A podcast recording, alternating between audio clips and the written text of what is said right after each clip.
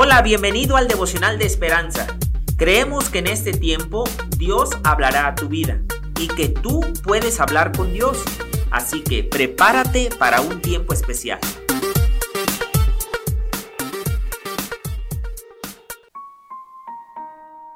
...21 de julio...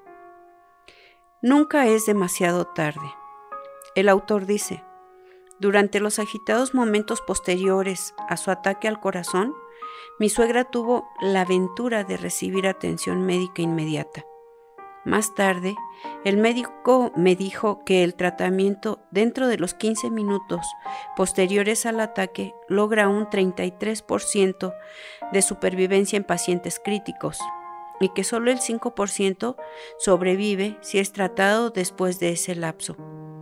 Camino a la casa, Jairo, para tratar a su hija gravemente enferma quien indudablemente necesitaba asistencia médica inmediata, Jesús hizo lo impensable. Se detuvo, Marcos 5:30. Lo hizo para identificar quién lo había tocado y habló amablemente con aquella mujer. ¿Puedes imaginar lo que pensaba Jairo? No hay tiempo para esto. Mi hija está muriendo.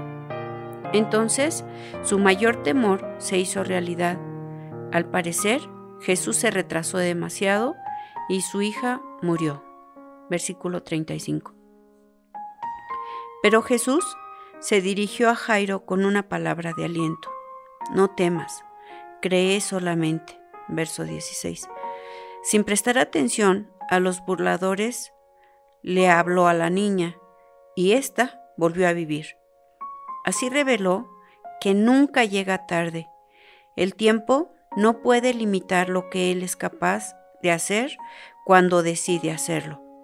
¿Cuántas veces nos sentimos como Jairo pensando que Dios se atrasó en cumplir lo que esperábamos? Pero para Él eso no existe. Nunca llega tarde para actuar para nuestro bien. Señor, ayúdame a recordar que eres soberano aún del tiempo. Preguntas para reflexionar. ¿Cómo has experimentado recientemente el horario de Dios? ¿Por qué es vital que descanses en la soberanía de Dios, reconociendo que sus planes son lo mejor? Lectura Marcos 5, 43. Pero Jesús, luego que oyó lo que se decía, dijo al principal de la sinagoga, no temas, cree solamente.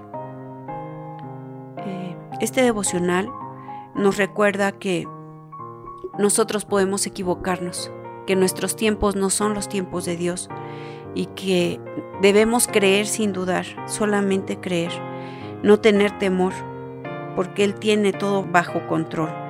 Él es el Dios todopoderoso para el que nada hay imposible.